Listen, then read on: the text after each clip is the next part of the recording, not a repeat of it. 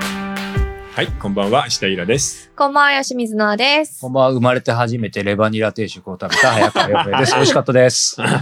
さあ、えーこの番組は、えー YouTube、ポッドキャストで、えー配信しています。チャンネル登録、番組のフォローをよろしくお願いします。ということで、はい。さあ、はい始まりましたね。もう198回。あもう2回カウントダウンですよ200回やか。ばい、はい200回目何よやんくだろう。続いてんな、し かし。すごいですね。本当ですね。本もう、イラさんが始めるときにこれ毎週やろうって言った時絶対嘘だろうと思ったんですけど、本当に続けてますね。でも、日本撮りになったらさ、そんな月2回だからさ。いや、まあそうですけど、うん一番、一番こんなこと言ったら怒らせるんですけど、毎週やろうなんて言わ なそうそうな雰囲気を醸し出して確るかにおっしゃったので。さあ、で、今回はですね、えー今話題の、えートランスジェンダー入門という、こおーの、えー、修二明さんと、はいえー高井ゆとりさんという、まあ、お二方が書いている、まあ、修写新書の本なんですけど、はい。まあ、トランスジェンダー総論概論みたいな点に関しては今一番なんかちゃんとしっかりした本なのかなというふうに思います。うんということで、えー行ってみるんですがもう最初ここから行こうか LGBTQIA+. はいこれ当もうこの本を読んだ人ならちゃんと頭に入ってると思います。L はわかるよねはい L。レレズビアンはいレズビアンゲイゲイイ。ベ、バイ、バイ、なバイセクシュアルバイセクシャル。そして今回のトランスジェンダー今回の T トランスジェンダーね。でもそっからちょっともう俺ら挙動心だよな、今の答えられないのすうぐ。ん、で Q。がなんかクエスチョンなんとかですよそうね。これはクエスチョンですね。自分ではもい質問中よくわからないっていうう。ん。愛は IA プラスなんて書いてありましたっ IA+ わけかんない。これは さインターセックスって生まれつきさ性器の発達とかが遅くてどっちに転ぶかわからない人は本当に生まれつきにいるのよあー生物学的に。生物学そうか。的にいるそのインターセックス、うんよくインドなんかではうん。そういう人がなんか成人としてうんうんうんあ、の放浪したりしてるじゃない、うん。で A はアセクシュアル。そうアセクシュアル性的な思考とかそういうのはあんまないよと、うん。うん。えーそしてプラスが、えーその他大勢たくさんでもう我ア々メリカはここら辺の性のなんか文化がものすごくなん激かしくて30何種類ぐらいあるか、40何種類。いや、えっ、とね、一番多いカウントでは、僕の聞いた話では確か200種類。 性の種類が200種類に分かれるということなんで、よく分けたねここら辺はうね、んでもここに普通の、えートランスではなく、えーいわゆるトランスの人たちが言うシスの、シスって言葉初めて知りました。まあ、男と女がいるからね。うん。ということだから、1、2、3、4、5、6、7、8、9の後、200いる。うんさあん、えー僕たちは何なんでしょうかいや、本当これだけあると僕もしわかんないですね、今の話聞くとうシス男性じゃない可能性も十分にあるってことになります。そうだね僕昔さあの NHK のさ福祉番組「ハートをつなごう」ってやつで、えーある総合電機メーカーに勤めていて40代でトランスした人あったのよへえ。大変だったって会社で働きながらうわ。でえ最初はスーツの下にストッキング入ってたんだってう。うんんでだんだんそういうのがもうみ見んなないにとこかバらレるようになっていやもうこれは行くしかないっうんうん。っていうことで人事課に行くのうん。うんうんでそしたら人事課もあれこういう時代だからちゃんとやらないといけないのかもしれないって言ってうん。へえ。過去に遡って全部調べたんだって、うん。ねいろんなその問い合わせとかを、ううんそしたら過去に一人、えーその大きい会社にいながら電気会社にいながらトランスした人がいたうんうんうんで2人目が来たでこれから増えるかもしれないっていうので全部社内の規則とか法律を変えたんだよね、ええなんて柔軟な会社。すごいよねすごいなのでもうスカートを履いてうんうんうん企業行けるようになったって、うんへーでも大変。ようん化粧を覚えてうん40歳だよ、うんで。だんだん女性になるんだけど、うん奥さんも子供もいるのあ、そうなんですね。で奥さんに言ったら「いや私とはそういう人と結婚した覚えはない」って言って離婚うんあ、そうで子供を連れて出て行っちゃう。うんで会社の中でもからかわれることいっぱいあるじゃ、うんんだからお風呂を浅くして半身浴にしてこうやってズルズルズルって入って蓋をこうやって頭の上に締めて、うんお風呂の中で一人でずーっと泣いたって夜、うんかわいいなんていうのを聞くと切大変だなと思うよそうねうですねないん、特。に一般企業に働きながら、うんトランスする人って、ううんんっていうことで、えー今回は、えートランスジェンダーの話になります、うんえーそれぞれ意見はバラバラなので、えー盛り上がると思うので、えーうんお楽しみにはい、はいじゃあここでお便り、うんはい、おご質問便りいっちゃいますか、うんはいお願い。しじゃますあまずお便りからです。50代の男性からいただいています。えーこんにちは。毎週楽しみに拝見しています。えーシャープ195回の、うんえー安楽死はうーんとうなりながら視聴しました。あるよねうん。そうですね。あれもひび刺さったね、うん今回も刺さると思うけど。本当ですね。うんえーさて話は変わりますが、うんこの放送の最後の方、うん51分45秒 ぐらいのあたりに細かいですえー29歳の主婦の方から質問がありましたね。うん土日祝祭日に休める会社に転職したあいりま件し。たうね。んえーイラさんがおっしゃっていたように、ひとまず復職して毎月給与を得ながら人材紹介会社に登録してみたらと思いました。うん紹介会社は一人制約すると年収の20から30%の紹介料を得るので、ハロワよりもがぜん熱心に紹介先を探してくれます。ほうえーしかも相談者さんの希望は土日祝祭日や年末年始に休める会社でハードルも高くない、えー紹介会社の担当エージェントに遠慮せずに全ての条件例えば残業は月に何時間しかできないとかを抜けても探してくれますよただし紹介会社は、えー高年収専門のところは敷居が高いので一般的なところや個人、えー、かっこ社長兼営業で営んでいるところが、えー相談者様にはマッチすると思います良い転職以下なことを願っていこますの方がエージェントやってほしいですねえ、なんてそうだ素ね敵な人でなもんで確すかにそうなんだよ。本当そうですね。これね、どの業界でもそうで、例えば AV で女の子スカウトすると、ん、一、本出るたびにキックバックがあるんだよね、うんスカウトは。なるほど。へえ、そうなんですね。うん本気だわで、あの、うん水商売でもそうじゃん。はいはい。スカウトしてお店に繋いだ人にキックバックがあるから、あー売り上げに応じて。うんはいはだから考えてみたら、年収の4分の1、25%ぐらいだったら良心的だねい。や、そうですまあ、うんね。 400万だったら100万でいいんだもんね。い。うんうんうんうんうん確かに。この人なんでこんな詳しいんだ ろう。転職したことあんのかな。そうだね。あうの、ん真剣に考えたことあるんじゃないこのうん人。うんうん。てか紹介会社の選び方もこんなになんでも今かあるめっちゃあのる知かららなねかった。ある。なんか俺もね昔転職しようとしてさ、いろうんいろいろし調べてそういう会社にお世話になってる。例えばもちろんマスコミ専門とかさ、うんそういうのもあるし。し、でもみんなそう。だからめちゃめちゃその年年間のやっぱ年収の2、30%って言ってたからさ。そっかうなんすごいねだってそれでも面白いね、彼らビジネスしてうるわけだから。んね、なんか参考にしていただけたら嬉しいです。うんということです。はあいりがとうございます。じゃあ次質問です。えー24歳の女性からいただいています、えー私は学生時代のサークル活動にて総曲をやっていました。うんえー和楽器の一つであるおおこそとねおことか。うんこれ、これことって読むな。うんおことです。えー日本古来の曲やアニメの主題歌、えーことのために現代に作られた曲などいろいろな曲を弾きました。うん繊細な音色が好きでたまに YouTube や CD で聴きます。イラさんは日本文化で何か好きなものありますかえー、なんだろう。うんいやーでもやっぱり圧倒的に好きなのがまあその中で言うと日本映画ってことになっちゃうよね。あーあとはうんえーっと古い絵は好きかな浮世絵みたいなあそのうでとすか。へうーんえーあと好きなのは、えー日本の西洋音楽。要は明治以降日本でほら生まれてアメリカヨーロッパの音楽を学んで自分で作曲をしている、うんこのなんか苦闘の歴史みたいのがあるのよ。うんうんうん要はヨーロッパ人にはなれないでも日本人のその昔ながらのことの世界ではうまくマッチしないみたいなものでいろいろななんかチャレンジを日本人もしてるのねう。ん例えばジャワの音楽を取り入れてみたりあーもちろん琴とかを入れて純日本風のものを作る人もいるしうんあとはあのゴジラの伊福部さんみたいにはいはいはいはねああいうちょっとアイヌ的な原初のエネルギい。ー的な方に行く人もいるしでうんうんそれはなんか独特の面白さがあるんだようんうな。んうんへーノアさんどうですか日本文化好きなもの。私建築ああいいね。あのーうんでもなんかその建物見てあすごいねとか建築がどうのこうのっていうのは分かんないんですけど、うんなんか家を建てるってるところを見るのが好きであうん建築っていうか普通に家を建てるみたいなそう感じね家を建ててるのあがの好名き建で築家の家とかじゃなくてねじゃなくてあそのるほど大工さんのさあのうんーあーななんているうほんですどか技術みたいのうんうがんすごく、うんあの見てて楽しい。まあそういう辺木工に関しては本当にうん世界有数だからね、そトうップクそうラスそなうのそでううんそうだ豊よ川さんね。は何かあります？二つ一緒に感じたのが名古屋に徳川美術館ってあるの知ってます徳徳川の。うんうんうんでそこも庭園にもなってんだけど、やっぱ庭園はとにかく日本庭園は好きで、うんまあ、横浜とかうん三軒とかもあるけど、まあ、なるほど単純に癒されるっていうのとその徳川美術館行った時僕あの日本の歴史とか日本史とかなんか日本人としてあれかもしれないあんま興味なかったり時代劇も全然見ないんですけど、なんか刀なんて全く興味なかったんだけど、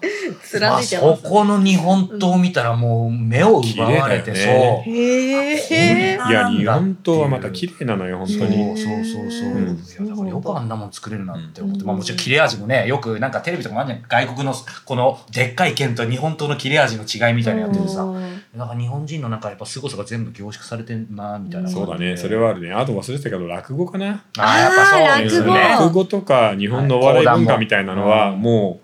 う外国から来て、ん日本がある程度喋れるようなテレビをつけたらびっくりするんじゃない、うんうわ、日本ってこんなにお笑い番組、そうですねお笑いの文化が発達してるんだ。なんかちょっとラテン系だなって思うと思うよ。ううんんやっぱドイツとかとは全然違うよね。確かにでえ英語にした英語落語もね人気ありますしね、うんやっぱその辺はすごいそこがとすごいですね本当にねそうだ確かにね。でもあと俳句や短歌もやっぱ面白いからあね。ーそうですよねそう考えると日本の文化面白いのいっぱいあるんじゃないかな。そうです特に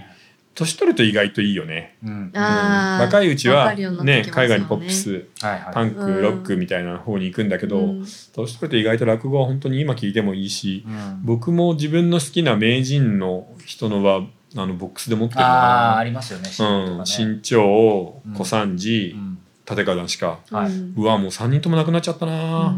講談あのか神田伯ああ山ああああそうだね松之丞の時にやった結構怖い話ので、いやなんかもう34時間だけでやっぱもう聞いちゃいますいよやね講談はねね面白いのよ、うんで特にやっぱネタ的にいいじゃない、うんまあ中心蔵なんかさ、はい誰が聞いても面白いのよちゃんと、うあだ討ちの話とかね、はういんうんあー興味あるな、うんはいありがとうございます、さあ、ということで、えーね、ご質問もありましたが、本編入る前にもうちょっと入っていきましょうか。これねやっぱりねトランスジェンダーってもちろんその生まれつきの性別と、えー自分が持っているなんていうのかな、えー今はもう性自認っていう言葉があんまり良くないらしいんだよね、うんえーセクシュアルなアイデンティティのがずれているだけでこの16と63って何だと思うこれアメリカ調べです、うんえー普通のいわゆる一般の異性愛の人は63%の人が家を持っている家を買える、あーえートランスジェンダーの人は16%しか家を買えない、うんうん経済的にすごい大変になるんだってトランスジェンダーだと。ね日本でも40%の人が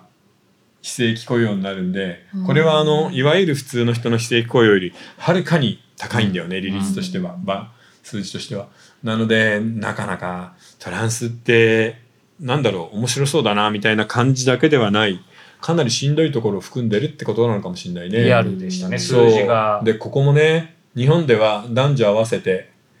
60%うんアメリカでは40%。うんえーこれは何かっていうと、えー自殺を考えたことがある遺そ書を書いたことがある人の割合でうすごいこれ一般の人に比べたらもう10倍みたいな感じなんだよね。うん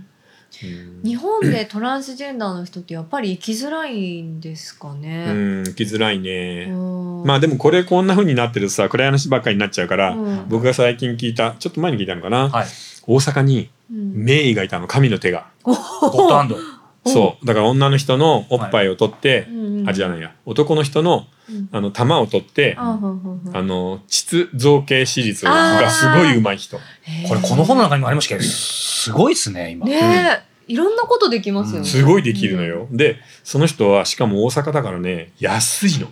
へー関西科うん、だから本当に560万とかでできて、うん当時タイに行かなかったっていうんだよねあ、そこ、タイがね、やっぱ一番進んでるって言いますもんね。タイは進んでるんだけどやっぱなんだかんだ言ってその旅費の問題もあるし滞在費もあるし安いと言ってもお金かかるし、まあ、コミュニケーションのね、しかことあもるし技に関しては進んでるって言ってもピンキリなのよね、うんなのでそこの、えー大阪のおじいちゃんの先生が一番良かったんだってでそののゴッドハンドがなくなったっていうんで激震が走るのがそれは走りますどうするどこでやどうらすれるどうするもうタイしかないわみたいなさ。うで膣を作る手術うんの後は、うん人間ってさ傷をこうやって切ると治っちゃうでしょ、うんうんううんだから膣造形手術ってこうやって穴ぼこみたいに作るんだけあー書いてあど、うりんそこに棒を入れとかないといけないのよ。あそうなんですかんそうしないとまた塞がっちゃう。塞がっちゃうからありましたよね、この本の。これ体痛のいのよ。痛いっいて書いてあった気がする。えどういうことですか一生そこに何か入れとかないといけないやそんなことはな定い、期的にねそれがもうあのああ広げるためにある程度そうそうっていうか、塞がっちゃうからさ。そう塞がっちゃうからうんそれでね、うんあのその人手術を受けた人に聞いたんだけど、うん最初はさこのホースがあるからおしっこはまっすぐ飛ぶじゃん。うんうんうんだから最初のトイレの時に焦るんだってあどうどうの角度でしていいか分かんないもうそうだし けど僕が聞いたのはうんすごいあの表面にポツって穴が開いてるだけでビャーって外に飛び散るので、うんへええっ、とえー新聞紙を囲んでしたって言ってた大変だな。え、待って、どういうことなだのからこうやってしゃがんでする時にビャーって出ちゃうので、うんこう新聞紙で飛び散らないように囲んでしたと言ってたよ。へえ。面白いそうね。なんだ。そ,、でん、もそれからうんトランスの男性の方か、うんうんうんえー胸を削除するよね。うんで中の脂肪組織を取ってもう一回皮を貼り付けるのうね、ん。で腕のいいところでもう30%とか言ってたかなうんこの皮がうまくくっつかなくて乳首がへえポロって腐って落ちちゃう確率が、へーだからものすごいリスクあんのトランスするには確かに。大変なのお金もめちゃめちゃかかるしやっぱ体を変えるいやって結構難しいな。これでもすごいよまさにそのことね書いてあるこの今男性化していく場合でうもん男性ホルモン投与、そう胸オペ、うん子宮と卵巣の摘出、うん膣閉鎖、うん尿道延長術陰核系陰茎形成陰茎形成陰嚢形成とかさ、うんでもだからこれ見て思ったんですけどほとんどのことできるんですねだからね大変さはもちろんあるんだけど、うん技術としてはもちろんできるんだけど体としてなかなかねうんだってその陰茎形成っていうけどちょっと驚きましたその体の他の部分から皮を持ってきて、うんでまあこれまあクリトリスですうんうんでこうやってやって巻いてぐるっと巻いて真ん中にに肉組織を作ってここをこうやってぐるっと巻いて縫い合わせるんだよでクリトリスは切ってここで神経をつなげてっていううん超大変な手術じゃんでもこれをやらないといけないぐらい大変なわけよねこれはその後男性としてのそこからちゃんと変化をするんですかね変化はしないよもちろんってことですよ海ね面体とかはないんで、さすがにうんただ形として外見としてはうんうんうん見られるっていうなるだけで、うんでもちろんここからおしっこはできないし当然ってことですよよねね。あれこ戸籍をその女性から男性、男性から女性に変更するために、うんその継続的なその何かが必要だっていうふうにあのこの本の中で書いてあったと思うんですけど、それってホルモン剤の投与と、うんあとその名前をもし変える場合は名前をその、うん使用歴が長くあるかっていうことだけでいいんでしたっけ、ダメダメ戸籍を変えるのはもちろんハードルが高いから結婚して、結婚したらダメなのかなあのね子供がいたらまあ未成年の子供がいたら絶対ダメ、うんうんうんうん結結婚はどっちだったかな忘れちゃったけど結婚も関わってくるしで正規の形が変化しているっていうところまであそうかそう確か認があるからそうかそう全か然簡単じゃないの戸だから籍こ変れえるのはが今の話のその手術うんをそ受けてないとうん戸籍はそもそも変更できないから、そうその戸籍上は男性として女性として生きていかなきゃいけない場合があるっていうことですよね。そうだよでていうかその人はほとんどなのか仮にもちろうんんその厳しい条件を全部乗り越えて戸籍上男性女性になってもうん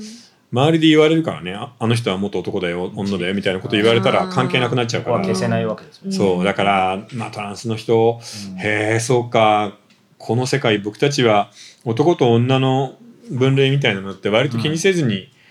お風呂トイレ何でも普通にやっちゃってるんだけど、大変な人にはものすごい壁があるんだなっていうのには気がつくよね。そうですねうん確かにですね。いや本当そうですよね。こんなにえちなみにうん2人はトランスジェンダーの知り合いっているいいなき気づいてる限りはいない。ないか僕はそうだな何人あったかな56人はいるかなそれはあの仕事とかそういうのであったんじゃなくてえっ普とね通仕に事知で会っったたみた人いがな。半分で、うんそうでない人が半分ぐらいややっぱそのゲイバーみたいなとこに行く人いるじゃん、うんうんああだからそういうところでシリりーズの話とかもはい聞くはいしはいはいはあうんーうん行ってみなよ面白いよ、あでも二丁目とかはたまに行あっそうねて僕て、も二丁目仕事で行ったのそういう人はうん、ねいるけど、うんでもなんか身近な友達でい。は、ゲイとかレズビアンの子しかいないですねトランスジェンダーの子って会ったことないなそまっだかでもゲイバーに行く人いるよねうん元バレーボール選手で結構綺麗な子なんだけど、 うん最後の私立のお金がちょっと足んないのよねタイに行くんだけど、えー出してくれたら私の処女をあげるとか言ってた あリアルですねかわいいリアルですねいいなぁうんいや面白いですよねなんかうゲイんバーとかだと割とみんなオープンじゃないですか、なんかうんそういうことに対して明るい楽しい感じだよねでもあれももちろん当然ものすごい頑張ってそう作ってるからな、うんうんうん葛藤があってのね、ああののさっきのこれじゃないけど、あれですこれ自殺を考える人じゃん、うからねうんんあのゲイの人も年を取ると本当に自分で死んじゃう人多いからね、あうんなので本当僕たちの社会だとここのこの人たちは結構大変だよやっねぱその Q とかうん A とかはねうん別に一生独身でしたで済むんだけどさ、うん